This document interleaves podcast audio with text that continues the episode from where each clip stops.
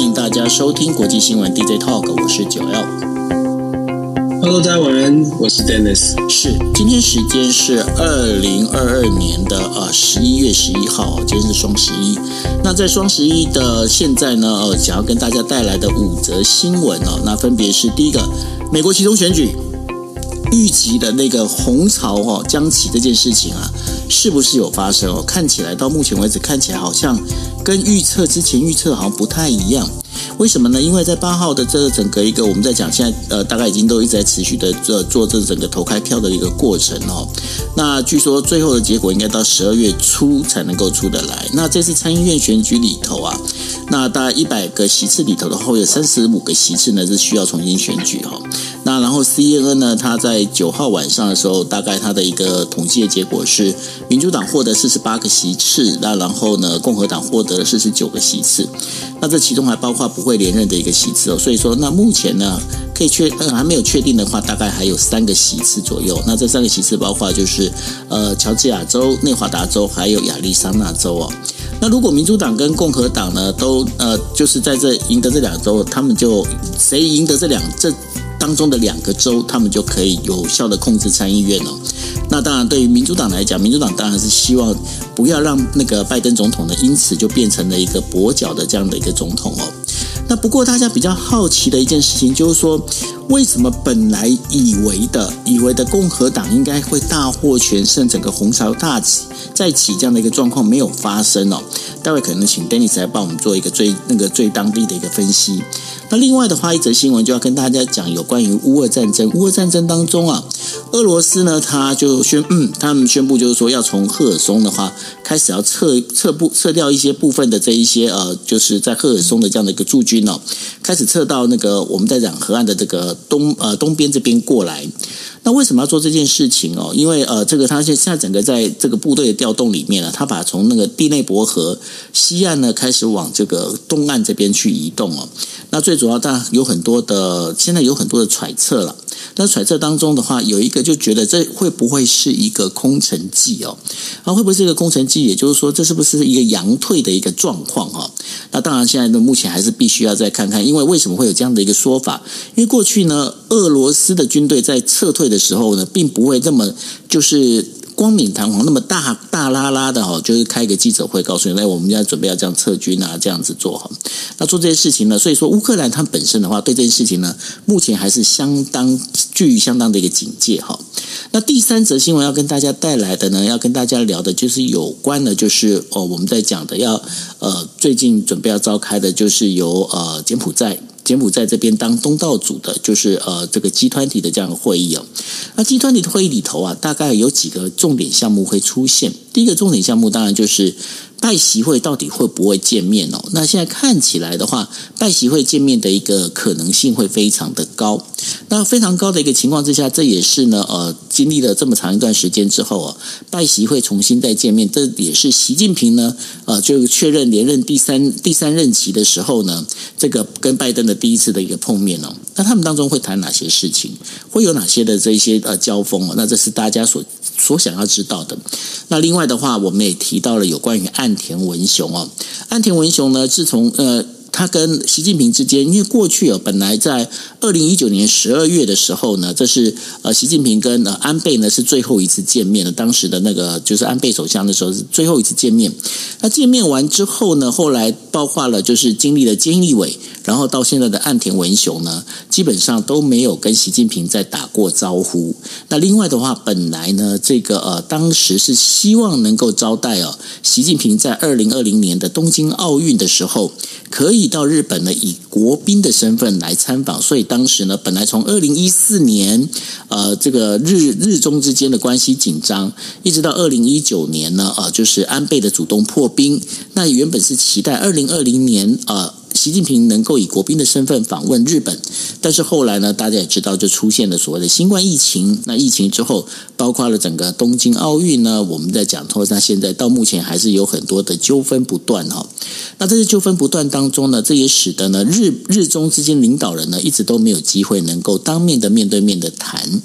那当然就是这也是日本的主动试出一个，就是希望能够跟习近平见面，能够呃谈。谈一些相关的这些议题。那当中议题有包括哪些呢？当然，这当中包括了就是我们在讲的有关台海安全的问题，还有呢，当然也是就是在上一次裴洛西访台的时候呢，呃，中国的这个文攻武吓里头啊。五颗掉到那个日本 EEZ 这样的一个水域经济水域里头这件事情哦，该怎么去把它确定好，以后不要再出这样的一个事情？那当然还有包括了，就是说我们在讲的，就是在呃接下来的二零二三年之后啊。日中之间，他们该怎么样的一个合作关系？该用什么样的一个拿捏？怎么样的一个分寸？那这也是呃安田文雄很希望能够跟呃习近平能够谈的。但是必须要讲一个非常直直白的一句话哦，因为美日韩的这样的一个联盟的这样的一个做法呢，肯定美国这边是不希望日本跟韩国两个小弟哦，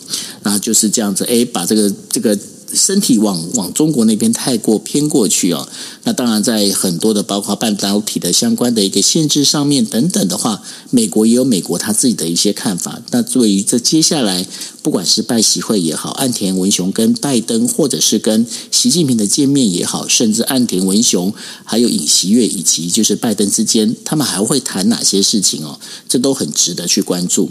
那另外的话，我们就来聊到了，就是说伊朗在这一次的俄乌战争当中哦，它其基本上，它的无人机呢一直在上所谓的媒体版面哦。那伊朗总统呢莱西呢，他在九号的时候呢，他在德黑兰也发表了，他希望呢能够把这个俄罗斯的总统普丁呢当成是他一个亲密的一个呃，就是提升的关系啊，变成亲密的战友哈。那所以呢，在这整个一个状况里头，这对于美国来讲，美国当然是不愿意见到这样的一个情况。为什么呢？因为我们之前也来聊到了有关伊朗核协议这件事情。那至于呢，这个整个呃，伊朗把这个提升跟俄罗斯之间的关系，它对对于整个中东的和平安全到底会有什么样的一个呃？就是一个变化，那待会也可能请 Dennis 来跟我们大家说明哦。那最后要谈到的就是有关 COP 二十七的这样的一个会议哦。当然，在这整个俄罗斯入侵乌克兰之后啊，我们在讲气候变迁这件事情，是不是变成大家最关心的一个议题？很显然不是哦。那大家现在更关心的议题，反而是怎么让这个度过这个不景气哦，整个全球的这个经济衰退这样的一个重点。但是我们也不能不提醒大家，就是说，在整个一个气候变迁的状况里头，在呃一样是中东这个地方，在伊拉克这里呢，已经有发生过，已经开始发生的，就是我们在讲的有些种有一些部分的这个部落的居民啊，为了要抢夺水源呐、啊。基本上已经是开枪互斗互殴这样的一个状况出现了。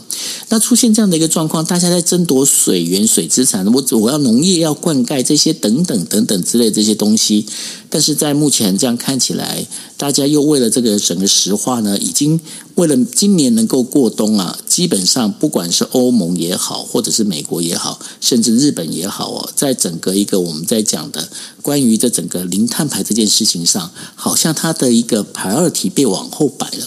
那被往后摆之后呢，那接下来在这整个我们在讲气候变迁这整个环境里头。到底接下来是要共同毁灭，还是还是要继续的能够相互协力维持，让地球能够生存下去哦？这也是变成这一次的 COP 二十七当中最主要的一个使命以及话题哦。但是能不能有结果，其实呃大家也都在看。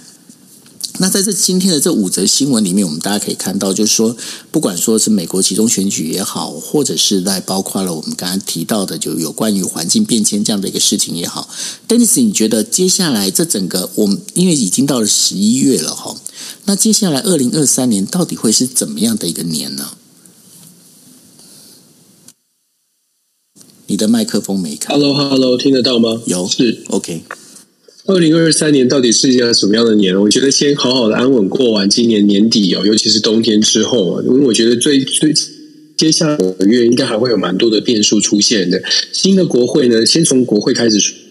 说一起，本来在选举之前，大家预测就是说共和党会有掀起一波红潮。之前甚至还有人预测共和党会在众议院拿下超过两百三十席以上的大幅的获胜。可是看起来并没有这样的情况，并没有出现哦。主要的原因呢，我觉得有几个方向可以去讨论。第一个是投票率的部分呢，在最后，呃，拜登总统在最后拉抬这个投票率，尤其在关键选区，事实上是得到了部分的成效。尤其他强强调的是美国的民主，尤其呃强调美国民主必。必须要能够能够撑得住，不要被共和党，不要被极右派的势力给打打垮。所以我们可以看从投票率来说。真的是关键选区的最后拉抬的这个投票率是有拉抬起来，那民主党确实有出来投票，那成功的守住了国呃参至少成功守住了参议院，众议院的部分呢也没有输得太太惨。那当然这跟最近也就是最后这两选前最后这两三个礼拜，事实上美国的物价也可以明显的感受到是稍微回稳了。我相信住在美国的朋友可以感受到油价的部分没有这么高了，都像在德像我们的德在德州油价降到三块钱以下哦，确确实实。让很多本来觉得很暴很很对政府啊，对油价很不满，对经济很不满的人呢，稍微消消气，在选举那天就没有那么大的这个动力，一定要去投票，好像去惩罚拜登政府的民主党，这是这呃这是其中一个原因。另外一个原因就是，其实反川普的这个力量啊，这一次也是蛮明显的。也就是说，川普在这个其中选举当中呢，施了很大的力量，希望可以把共和党内比较支持川普派的这些呃政治人物呢，都可以都可以顺利的拉抬起来。可是大家别忘了，川普其实向来就是过去的选举，二零二呃不。包括是两千年、二零二零年跟二零一六年，川普的选举，事实上都造成了一种反川普跟。跟川普者的这种对立，那这次川普的大动作也让了所谓的反川普的势力也真的有感有感、呃，有有危机感哦，所以也都纷纷出来投票。所以其实整个整个共和党本来预期的这个好的结果，随着经济的状况稍微的在最后选前一个月呢，不管民主党用什么样的方式，选前一个月稍微的回稳，那川普的这种反川普的力量互相的这个拉呃。互相的这个角力哦，所以造成美国整个呃这次的其中选举哦，最后不跟预期本来民调预期的出现了一些落差。但是呢，我们还是要强调的是，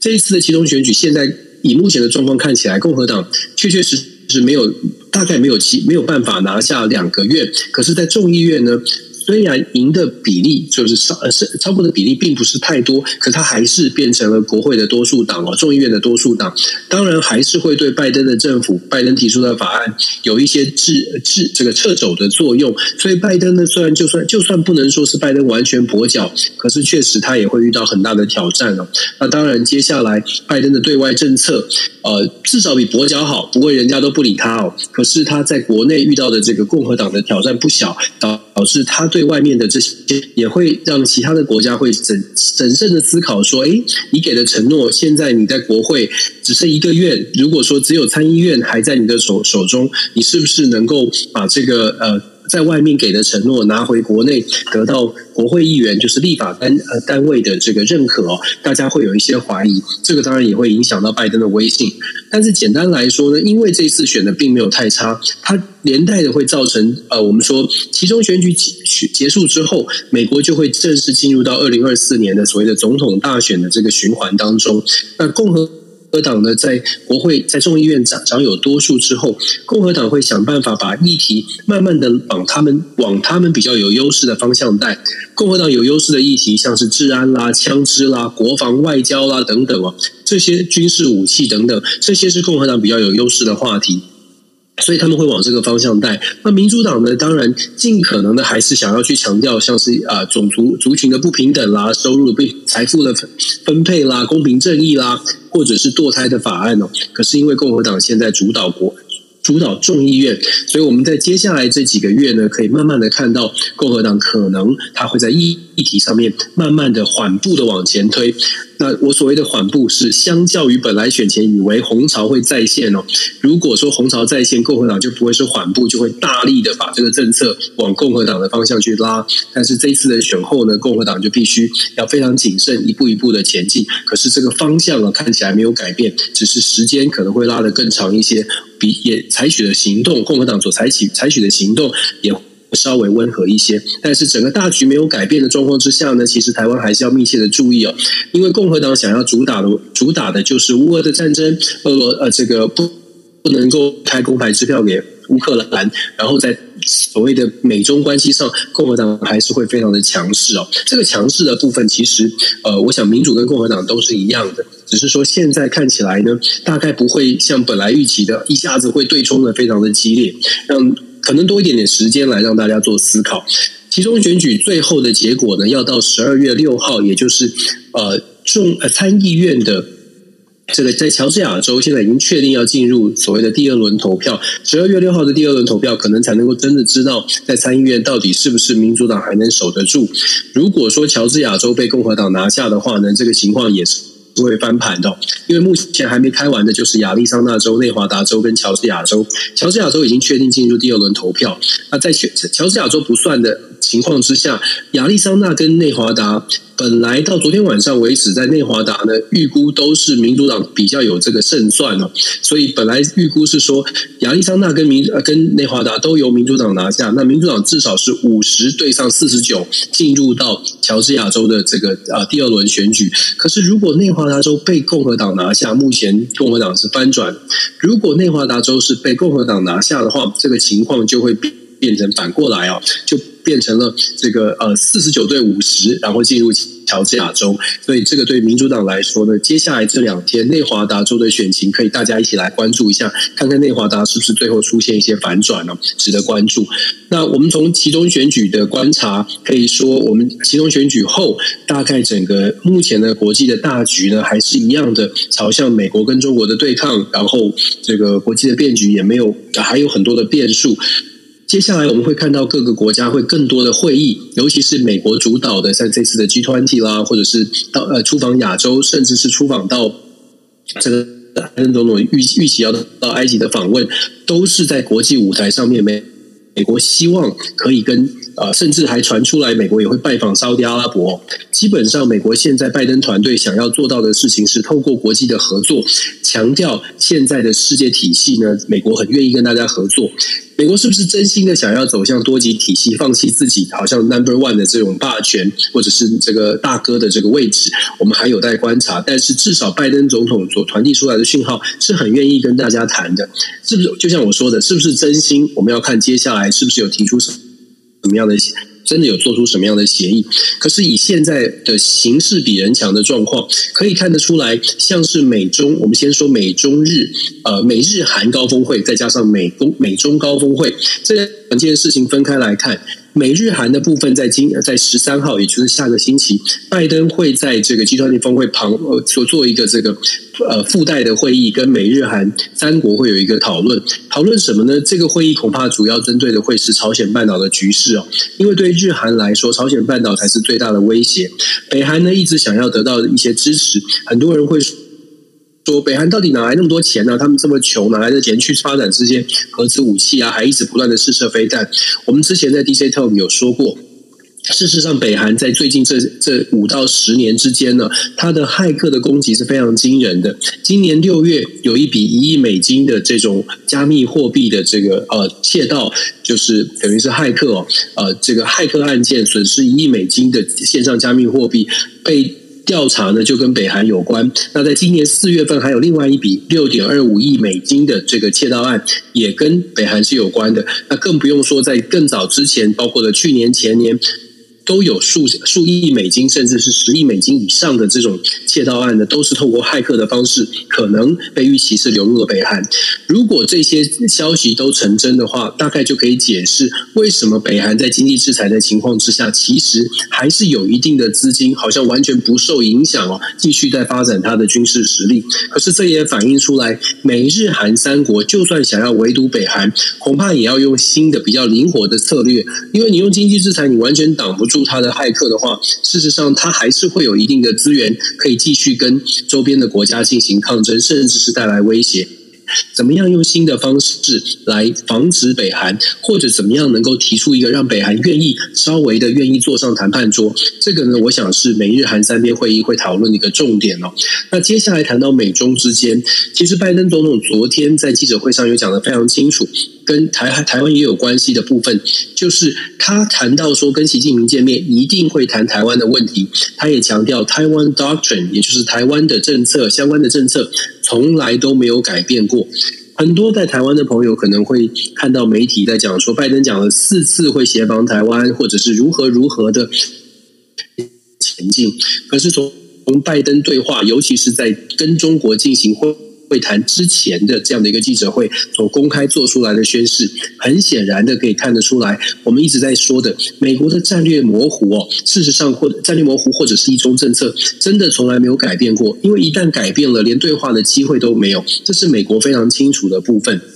那至于说大家怀疑说，那拜登是骗我们吗？还是拜登是不是呃这个用两手策略？一方面是讨好讨好台湾或者讨好美国国内反中的声声音，然后一方面其实跟中国在谈判的时候还是。比较放软身段的，其实不见得是拜登要骗大家哦。其实我打的这个，我们有在在 DC 有不少的讨论，很多人都认为说，拜登总统因为他的年纪、他的经验的关系，所以有的时候他面对媒体和，他所讲出来的话，是他心里真的这样想。可是心里想，就像政治人物都有自己的偏好，有自己的立场，但是他在整个制度上面，尤其是中美的竞争关系，其实并不是一个人一个政治人物心里想的就能够心想事成、如愿以偿。也就是说。我们可以相信，拜登总统是真的想要在台湾的问题上面帮助台湾，甚至是想要想尽办法的给台湾其呃部分援助。可是迫于国际的现实，拜登能做的可能跟其他。他的美国政治人物也不会差距太多，这也是为什么我们要非常理智的来看待所谓的美中关系。甚至在现在这个局面的情况之下呢，我们在台湾真的要思考，在中美竞争的关系里面，尤其是中美现在都要对话了，而且公开的讲说他们要谈台湾问题，我们进一步去思考，别人当大国在说要谈台湾问题的时候，台湾的声音在哪里？这是我们一直在呼吁的。大国之间呢？我们不敢说私相授受，但是至少大国之间的台湾台湾问题，它的出发点跟它的角度，是不是真的了解台湾想什么，或者是不是真心的为台湾好？我们当然可以乐观的期待说，哦，台湾是拜登总统或者是美国政府心中柔软的一块。可是比较务实的来思考。或许我们就会正，我们就应该要去正视所谓中美之间谈台湾这个过程当中，台湾到底有没有机会把我们的声音抬到他们的谈判桌上？至少愿意去尊重我们的意见哦。这个是台湾要努力的方向，而不是单纯的只是说啊，我们跟着美国很好，美国就一定会处处的为台湾着想。我虽然这样子说。很贴以美派，但是我觉得国际现实对于台湾而言，现在是非常需要认真的去思考的问题哦。所以在这个部分，就是我们谈中美美日韩以及美中高峰会议，大家要去关注的。回到乌俄的战场上，乌俄的战场呢，现在俄罗斯传出要在赫尔松撤军。当然，第一个反映出来的是俄罗斯在军事时军事的调度上面确实出现了一个重大的挫挫败，确实出现了一些出现了一些问题。否则，他不需要做这样的一个战略的战术呃战争部署的调整。可是说说是问题呢，是不是就代表俄罗斯已经兵败如山倒了？我们还是一样谨慎的面对所有的讯号，因为我们不知道普丁到底心里想的是什么。我这么说呢，是是指说，我们不确定普丁现在还是把他的战略目标放在在乌俄的战场上要取得什么样的结果，还是普丁已经在重新思考整个全球他自己的布局。假设俄罗斯在接下来的状况之下呢，不会真的完全的垮台，普京还会持续的作为俄罗斯的。领导人，那既然是这样，从俄罗斯领导人的角度来看这个世界，也许在乌俄战场上没有办法取得他要的成效，可是他还是得面对整个世界的竞争。我们如果把一些相关的新闻把它放在这个这个脉络里面来看呢，我们就会发现，在俄罗斯虽然我们看到的是赫尔松的撤军，可是如果说对俄罗对俄罗斯来说，对普丁来说，乌俄战争现在要做的是在谈判桌上。取得他想取得的部分，我们之前听到了，像是 Jack Sullivan 已经已经跟俄罗斯进行谈判了，欧洲国家呢也在呼吁俄乌俄之间能够赶快的坐上谈判桌。会不会普丁现在盘算的是，好，我们这个部分撤军，我们满足了西方国家要求我们坐上谈判桌，至少做出一个表态，至少态度上面不要继续坚持坚持进攻到底哦，做出一些让步，让西方国家有一些说帖可以去跟俄罗可以。去跟乌克兰做一些讨论，让乌克兰去放宽坐上谈判桌的这些门槛跟限制。因为之前乌克兰的泽伦斯基说，只要是普丁，他就不谈。可是现在你可以看到慢慢松口了，甚至西方国家都向俄罗斯都都向乌克兰，不敢说是施压，但是至少呢，都向乌克兰表达，你至少要开始谈，不要把不要把门槛设定为。呃，普丁下台才能才能谈哦，因为普丁下台这件事情看起来有点是太过理想，短期之内可能不会实现，在这样的状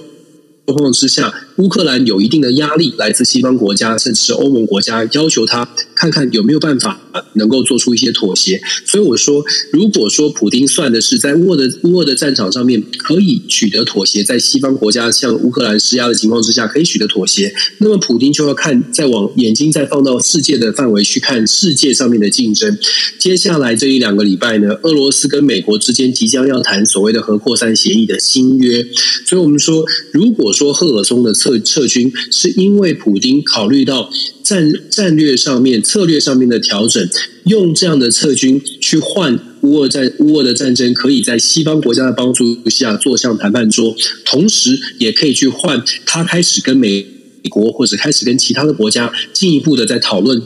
核武协议啦，或者是其他的这些这些呃交交交往的这些呃这些协议哦。也许真的，普丁他的盘算已经不是靠，不是单单的 focus 在乌俄战场上面的胜败，而是他接下来在战争的后期，甚至战争结束之后，他怎么样带领俄罗斯可以继续的稳稳的呃往前往前走哦。整个大局的盘算呢，或许是俄普丁考虑的，而不是只是我们看见的乌俄的战争。也许对他来说，乌俄的战争现在已经差不多。就呃，就就是这样了，也就是他能占领多少，他是不是能够，他能是不是能够不要完全的输？呃，只要不完全输，普京能够继续维维持在位置上，他就有必要去 focus 在 focus 在其他的国际议题哦。当然了，这也是一种解释，跟大家做一个分享哦。那。我们再看，一样是跟乌俄关系、乌俄者战场有关系的，就是我们看到伊朗，因为普京他如果继续会留在位置上，他就必须要有一定的盟友，继续在他的所谓的反美、反西方的势力上面做一个集结。伊朗这个时候就是他的好朋友啊，他们的共同目的、共同第一。所谓的反对西方势力，不管他用西方民主主义还是西方殖民，基本上呢，普丁现在在拉拢的这些国家，确确实实对于西方民主国家呢，都有很多的抱怨。所以伊朗呢，现在跟普丁关系走得越来越近，可以说是不意外。可是同时，这样的国家只要跟俄罗斯走得近，也让俄罗斯的普丁呢，其实有多一点的底气，或者是有多一点的澳元，可以去思考整个未来的大国的大国的竞争哦。虽然乌俄战争失血很多，可是只要有伊朗，只要有其他的国家继续愿意跟俄罗斯打交道，其实普丁的底底气还是蛮够的。大家不要千千万不要觉得好像普丁已经即将垮台，短期之。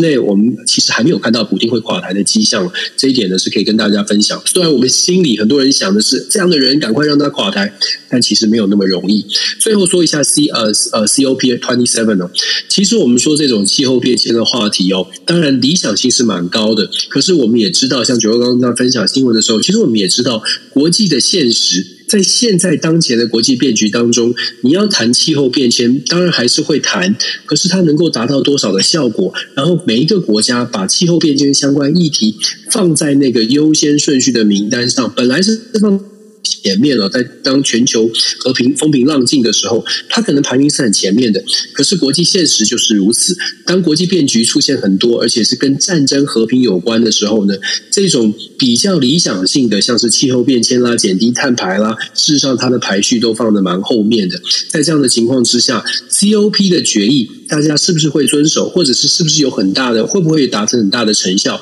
我觉得可能对于气候变迁上面真的会造成的影响是有限的，但是呢，这个会议倒是提供了一些平台，可以让也许目前还有政治分歧的国家有一个机会进行沟通。虽然这个议议题成功的比例，环环境相关议题。呃，着重的比例，或者甚至是成功能够落实的这个机会呢，短期之内比较比较难一点。可是透过这个平台，可以让不同的国家至少有一个稍微可以喘口气、和缓一点，大家不要有这么大分歧的这些话题来做一个讨论。其实他扮演的角色也其实也或许。重要性也不亚于其他的正式的政治上呃政治上的政治性质比较重的会谈哦。现在这个世界啊，需要更多的沟通，中美之间需要沟通，两岸需要沟通，中这个俄罗斯乌克兰之间需要沟通，但是是目前大家都很很紧绷，就是剑拔弩张，大家觉得我不可能的，对方一定不可能，一定不可能。事实上没有什么不可能，关键是你能不能找到互相能够能够有利的，互相能够说服大家。对大家都好的这种双赢的局势，那在找到这个双赢的局面之前呢，台湾或者是其他的所有世呃世界的所有国家，其实都在想的是怎么样能够比较争取到比较多的时间，用时间来挤压出呃来这个扩散出这些空间，用时间来让大家思考有没有什么转圜之道。我觉得面对现在的局势哦，我们一直在。湾真的需要稍微多一点的团结，多一点的包容，然后去思考台湾现在在国际变局当中，我们到底看见了什么？我们不要眼睛业障重，看不见外面的世界，只看到内部的，好像蓝绿很多的纷争，忘记了台湾现在在这个国际惊涛骇浪的局面当中，我们其实做的好像太过安稳了，或者是我们没有看到世界外面发生什么事，所以觉得没有问题，我们就继续在国内吵吵闹闹，也没有什么大碍。事实上呢，它对我们台湾未来的影响或许是蛮大的，尤其是我们在老实说我们在竞争。中美的交锋、俄乌俄的战争、朝鲜半岛的局势，甚至是整个南海地区，还有未来整个整个经经济的竞争，当这个 RCEP、这个 CPTPP 通通都上路之后，后疫情时代，其实我们的竞争非常的多，不仅仅是政治上的、军事上的、经济上的，国际变局越变局越多，世界的所有的国家、所有的企业就会更积极的去把自己的利益先抓到抓在手上。台湾有没有看？看见我们如何来反映我们的利益，如何抓住自己的利益。我想这个是呃，这个可能不只是台湾政治我要思考，全台湾民众可能都要都要张大眼想一想，我们自己的位置在哪里。那当然了，呃，能够做的事情就是透过选举，就是透过跟政治人物去做一些呼吁哦，要求他们早一点这种。岛内互打多一点，看看岛外，看看台湾外部这个世界到底变成什么样。如果得到一些讯息，是不是诚实的告诉我们到底应该怎么做会比较好一些？是哦，那呃，现在最新的那个呃，我们在讲说，呃，纽约这边的一个就是呃，美元兑换日币的哈这样的一个价位，现在已经来到了一百四十一点八五呃日元兑换一美元哦，那。这个整个就是，当然也是因为这这今天所公布的几个数字里头，刚刚提到的，就是包括了通膨的趋缓，然后呢，还有再加上呢，就是呃，岸田文雄跟黑田东彦的见面哈，这都使得现在的目前的日元呢，它已经回到了一百四十一点八五块哦，那这个已经等于说，嗯，已经升值了大概三点多块哦，那那接下来的话就是看啊。那个整个一个经济的状况哦抱歉。那所以呢，呃，那我们现在看的话，当然是这个星期的话，大概位这个价位大概会在这个地方。那还有就是接下来的，包括了不管是呃集团体的峰会啊这些相关的哈，到我们在下一个星期的时候，呃，也会来跟大家做一个分析解析哦。那我们下个星期一样是十二点四十五分嘛。没错，没错。那很快的，这个学习结束之后就可以调整回来了。OK，OK，好，那我们今天节目就到这边喽，谢谢大家，大家晚安，拜拜。晚安，拜拜。